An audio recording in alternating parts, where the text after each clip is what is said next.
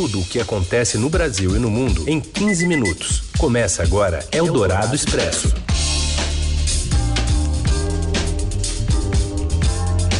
Olá, seja muito bem-vindo, muito bem-vinda. O Eldorado Expresso está no ar, fechando a semana e atualizando para você as notícias mais importantes do Brasil e do mundo.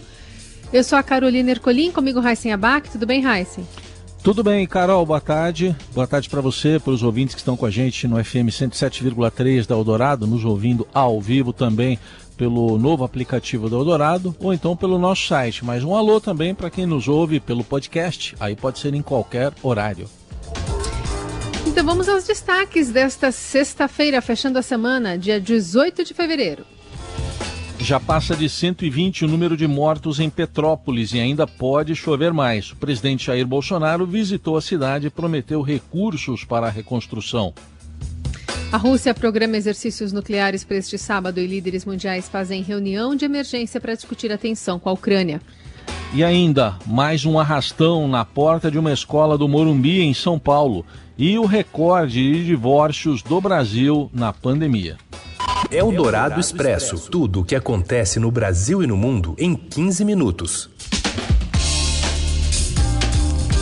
No quarto dia de buscas, a tragédia de Petrópolis já contabiliza mais de 100 mortes. Nesta sexta-feira, a gente vai até a região serrana do Rio de Janeiro falar ao vivo com o Márcio Dozan, que traz para a gente a precisão, com precisão esses dados. Oi, Dozan.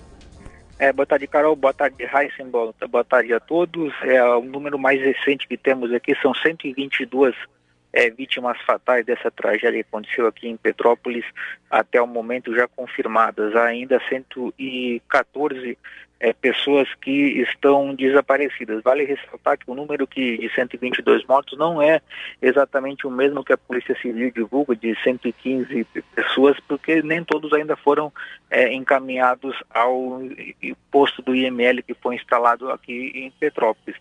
Mas o que temos até o momento, então, confirmado são 122 é, vítimas fatais e, por enquanto, 114 pessoas ainda desaparecidas.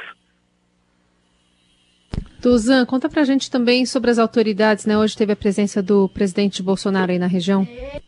É, hoje pela manhã o presidente Jair Bolsonaro fez um sobrevoo aqui por Petrópolis, ele veio também acompanhado de uma série de ministros parlamentares e, e outras autoridades, é, tanto do estado, o prefeito, o prefeito, o, desculpa, o governador Cláudio Castro e o prefeito Rubens Bom Tempo aqui é, de Petrópolis. É, ele fez esse sobrevoo, ele se encontrou é, com essas autoridades para fazer um, uma, uma, rápida reunião e logo depois houve um, uma declaração à imprensa também em que eles falaram sobre quais são as medidas é, que serão tomadas. Eu separei um trechinho aí sobre uma fala do, do prefeito Rubens Bontempo sobre quais são as primeiras medidas, enfim, é, que eles devem tomar para tentar recuperar aqui a cidade de Petrópolis. No primeiro momento, a nossa maior prioridade é trabalhar nas frentes de trabalho no resgate às vítimas. No segundo momento, já concomitante, liberar as principais artérias do município para poder garantir os serviços essenciais como retorno à luz, coleta de lixo, transporte público e também concomitante poder acolher todas as vítimas e todos os seus familiares. É, além do, do prefeito também, vários, vários ministros, o presidente da Caixa também falou, e, claro, o presidente Jair Bolsonaro, ele comentou é, sobre o que, que, ele viu, né, dessa, desse seu sobrevoo é, aqui por Petrópolis, ele se demonstrou impactado, vamos ouvir. Vimos pontos localizados, mas de uma intensa destruição. Vimos também regiões que existiam casas, pelo que nós vimos perifericamente ao estrago causado pela erosão. Então, uma imagem quase que de guerra. É lamentável. Tivemos uma perfeita noção da gravidade do que aconteceu aqui em Petrópolis. É, só ah, eu gostaria de fazer um comentário. O governador do estado, Cláudio Castro, ele foi um dos primeiros a, a discursar aqui, na verdade foi um discurso, foi, foi fala à imprensa, né? e ele disse o seguinte, que é, a, estava havendo muita cobrança por parte, enfim, ele não citou de quem, mas foi parte da população, da própria imprensa, sobre a ausência de autoridades em Petrópolis. Ele falou o seguinte, que não tem que ter autoridade em Petrópolis, ele falou que quem tem que vir para a cidade são técnicos e engenheiros, enfim, pessoas que tenham capacidade é, para ajudar na reconstrução da cidade. O argumento do governador é que a, a cidade de Petrópolis está com dificuldade de deslocamento, né? tem ruas é, fechadas, está sendo difícil circular pela cidade, então ele diz que tem razão de não haver a presença de autoridades aqui em Petrópolis por causa disso. É, hoje pela manhã, a sala aqui no 32º Batalhão de Infantaria é, Leve de Montanha, onde o presidente Bolsonaro esteve, ela ficou completamente muito bem. Duzan, obrigada pelas informações. Bom trabalho para você. Valeu. Obrigado. Abraço a todos. E mesmo após 2011, quando houve mais de 900 mortos pelas chuvas em Petrópolis e em outras cidades da região serrana do Rio de Janeiro, os governos falharam em aplicar as verbas existentes para evitar tragédias como essa que acompanhamos agora em Petrópolis. Os detalhes chegam do Rio de Janeiro com a Roberta Jansen. Boa tarde. Boa tarde, Heisen. Boa tarde, Carol. 11 anos depois do temporal que deixou 918 mortos, a região serrana do Rio ainda não recebeu parte do dinheiro prometido para a prevenção a novas tragédias dos governos federal e estadual. Para as obras de contenção de encostas, do valor empenhado de 60,2 milhões de reais do Ministério do Desenvolvimento Regional, um total de 41,4 milhões foi pago aos municípios. Em nota, a pasta ressaltou que os repasses ocorrem de acordo com a execução da obra, cuja responsabilidade é dos entes proponentes. Já o governo do estado, em balanço realizado no ano passado, por ocasião dos 10 anos da tragédia, reconheceu que um terço da verba, cerca de 500 milhões, destinada à construção de moradias, contenção de encostas e limpeza do leito dos principais rios, ainda não havia sido aplicado. Pelas contas do governo, mais de um bilhão havia sido investido na entrega de mais de 4 mil casas, no reassentamento de 2,9 mil famílias, em 93 obras de contenção de encostas, na reconstrução de 24 pontes e na limpeza de leitos de oito rios. Mesmo assim, faltavam cerca de mil moradias e outras dez contenções. As obras não necessariamente evitariam uma nova tragédia. As áreas atingidas foram distintas, mas certamente poderiam ter amenizado o problema. Petrópolis mantém um conjunto de 20 sirenes de alerta e evacuação restrito a apenas dois dos cinco distritos. A maioria dos equipamentos está concentrada no primeiro, chamado Petrópolis, que concentra 55% de moradias de alto e muito alto risco da cidade. De acordo com informações iniciais, a mais afetada também pelas chuvas intensas de terça. O primeiro distrito engloba o centro da cidade, 15 bairros e comunidades, como o Alto da Serra, onde fica inclusive o Morro da Oficina, um dos locais mais afetados. As outras duas sirenes ficam em Itaipava, mas são exclusivamente voltadas a inundações, por estarem na região do Vale do Cuiabá. Os distritos de Cascatinha, Pedro do Rio e Posse não contam com nenhum tipo de equipamento de alerta sonoro. Eldorado Expresso. A Rússia vai fazer exercícios em massa de suas forças nucleares em meio a crescentes tensões com o Ocidente por causa da crise na fronteira do país com a Ucrânia. Com as tensões já em seu, em seu nível mais alto desde a Guerra Fria, os militares russos anunciaram que o presidente Vladimir Putin vai monitorar um exercício abrangente das forças nucleares do país neste sábado, que envolverá vários lançamentos de mísseis um lembrete do poder nuclear do país em meio ao confronto com o Ocidente. E o presidente americano Joe Biden se reúne virtualmente hoje com o francês Emmanuel Macron e com o chanceler alemão Olaf Scholz e ainda com o primeiro-ministro britânico Boris Johnson para uma cúpula convocada às pressas. E ah, o violento ataque com morteiros que ocorreu na região de Stanitsia Luhanska, na fronteira leste com a Rússia, marcou nesta quinta-feira, o ponto máximo de crise na revolta separatista. Em Washington, em conversa com repórteres, o presidente Joe Biden afirmou que a suspeita é de que se trata de uma desculpa.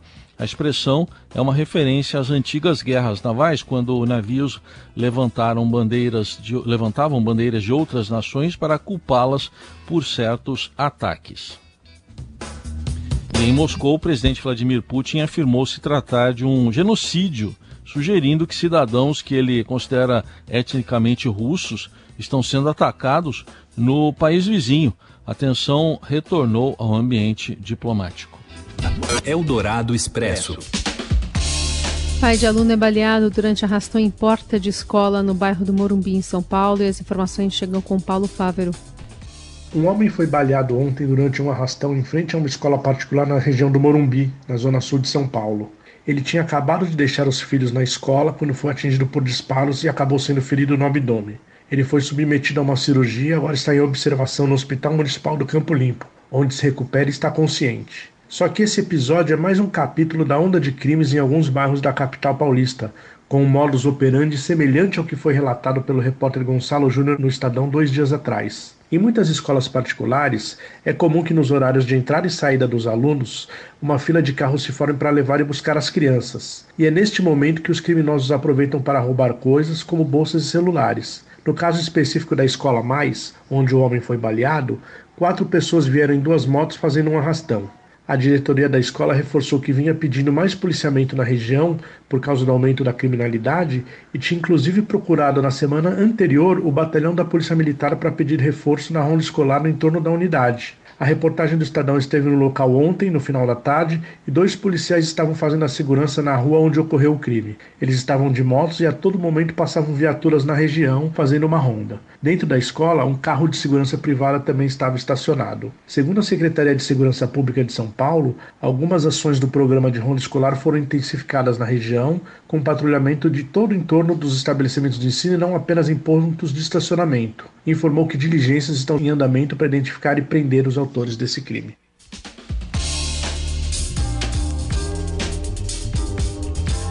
E agora a gente fala também sobre dados do IBGE que indicam que o Brasil registrou uma queda recorde de 13,6% em divórcios no primeiro ano da pandemia. Do Rio de Janeiro, Vinícius Neder, boa tarde.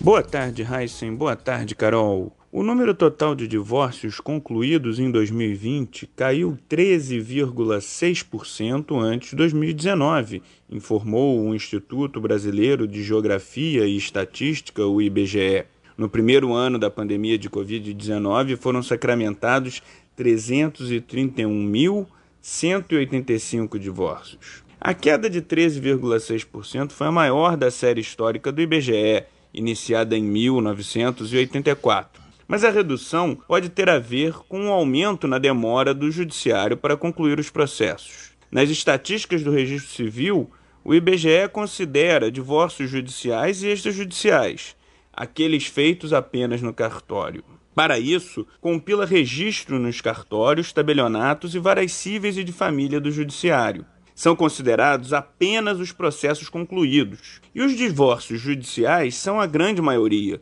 com 75% do total. Segundo o IBGE, enquanto os divórcios extrajudiciais nos cartórios cresceram 1,1% em 2020, as separações sacramentadas no judiciário tiveram forte queda, de 17,5% na comparação com 2019. A gerente da pesquisa do IBGE, Clívia Breiner, explicou que a pandemia afetou o funcionamento das varas cíveis e de família, mais do que no caso dos cartórios. Isso pode ter feito a tramitação dos processos se arrastar. Ou seja, casais que tenham decidido se separar em 2020 podem ter concluído o processo apenas em 2021, mesmo que já estivessem há meses vivendo separados. Você ouve Eldorado Expresso. De volta com o Eldorado Expresso, as notícias mais importantes do dia, no meio do seu dia. Tem apito, porque jogador da base do Botafogo presenteia a mãe, que é diabética, com uma geladeira como prova de amor e gratidão. O Morelli conta mais. Olá, amigos! Hoje eu quero contar uma história legal do futebol brasileiro, envolvendo o Botafogo, time do Rio de Janeiro, e um jogador lateral esquerdo chamado Juan Melo. Ele tem 19 anos e joga nas categorias de base do Botafogo, portanto, ainda tenta se transformar num jogador profissional e, quem sabe, ganhar a carreira desta forma. No primeiro décimo terceiro que esse garoto recebeu, que não é muito, no ano passado, em dezembro, ele comprou uma geladeira para sua mãe. Isso mesmo, não é muito comum a gente ouvir esse tipo de história no futebol brasileiro. Geralmente, o salário do jogador, aqueles primeiros vencimentos, eles vão para carros novos, eles vão para pulseiras de ouro, eles vão para coisas mais da vida do próprio atleta que facilite e que dê a ele algum conforto. Esse menino não. O Juan comprou uma geladeira em forma de gratidão para a mãe. A mãe tem diabetes, a mãe tem problemas para guardar todo o seu remédio em temperaturas determinadas pelos médicos e faltava uma geladeira boa em casa. Ele usou 700 reais desse dinheiro que ele ganhou e comprou uma geladeira. Não é nova não, uma geladeira semi-usada, mas uma geladeira melhor para casa dos pais, para casa da mãe e assim fazendo com que ela possa guardar em temperaturas boas, em temperaturas indicadas o seu remédio, a sua insulina para diabetes. Quando não tinha eh, a geladeira, quando a geladeira velha dava problema, ela pegava os seus remédios e levava para algum vizinho ou parente para que não estragasse. É isso, gente. Falei. Um abraço a todos. Valeu. Eldorado Expresso.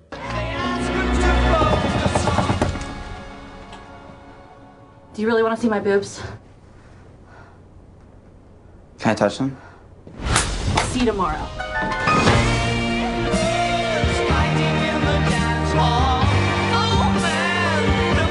Novos filmes entram em cartaz no circuito brasileiro. O destaque é Licorice Pizza, do diretor Paul Thomas Anderson, que pode finalmente ganhar o Oscar após sair de mãos vazias com os trabalhos Sangue Negro, Magnólia e Vício Inerente.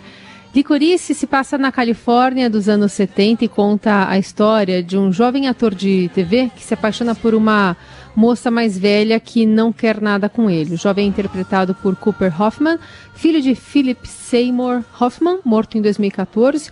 Outros destaques também dos cinemas do final de semana são Sempre em Frente, com Joaquim Fênix, e A Jaula. A única forma de você sair daí é usando a chave, que obviamente está aqui comigo. O que, que você faria se pegasse seu filho roubando? Hein? Eu não sei. Resposta errada. Tem um brasileiro com Chai Suede que perdeu 9 quilos para viver o ladrão, que fica preso dentro de um carro. Deixa eu ver meu filho. Volta pra jaula! Volta pra jaula! Ah! E é com as estreias do cinema que a gente encerra por aqui a edição desta sexta do Eldorado Expresso, também fechando a semana junto com Heisen Abac. Valeu, Heisen. Valeu, Carol. Gente, obrigado. Boa sema... Bom fim de semana para todo mundo. Até segunda. Você ouviu Eldorado Expresso tudo o que acontece no Brasil e no mundo em 15 minutos.